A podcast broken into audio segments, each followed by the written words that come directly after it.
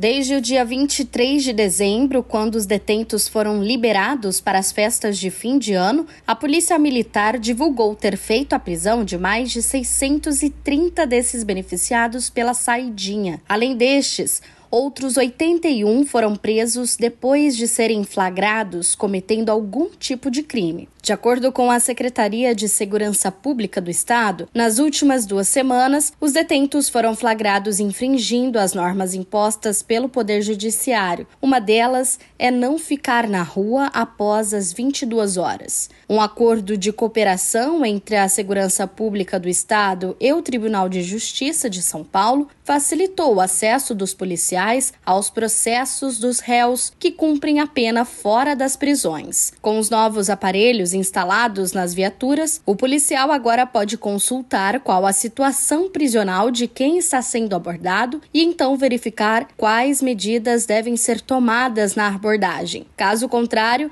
a própria equipe da PM informa ao Poder Judiciário sobre o descumprimento e conduz a pessoa para a penitenciária. O prazo para os presos beneficiados pela saída temporária retornarem ao sistema prisional terminou às 18 horas de quarta-feira, no dia 3. A partir de então, quem não se apresentou é considerado foragido. Agência Rádio Web de São Paulo, Larissa Diamantino.